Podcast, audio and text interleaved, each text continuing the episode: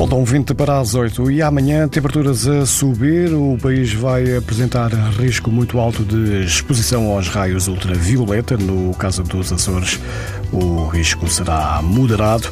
Se estiver pela zona do Grande Porto, na, praia Pedras do Corgo, em Matosinhos, a temperatura da água fica pelos 22 graus.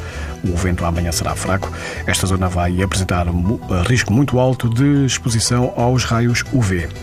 Mais a sul, na zona de Sesimbra, na Praia do Ouro, cuidados com os raios UV são para manter. O risco será muito alto, quase não haverá vento amanhã e a água vai ultrapassar os 21 graus. Quanto ao centro do continente, na Praia da Foz do Orelho, junto à Lagoa do Óbidos, perto das Caldas da Rainha, a água do mar vai chegar aos 20 graus, o vento será fraco, o índice ultravioleta também será 9, ou seja, alto e poderá ouvir estas informações com mais detalhe no site TSF e também em podcast.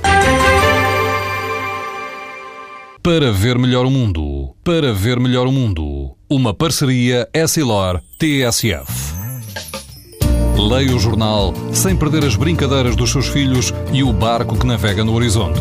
As lentes Varilux S4D são tão exclusivas como a impressão digital garantem uma visão nítida a todas as distâncias e o conforto Essilor Proteção Total para uma visão saudável.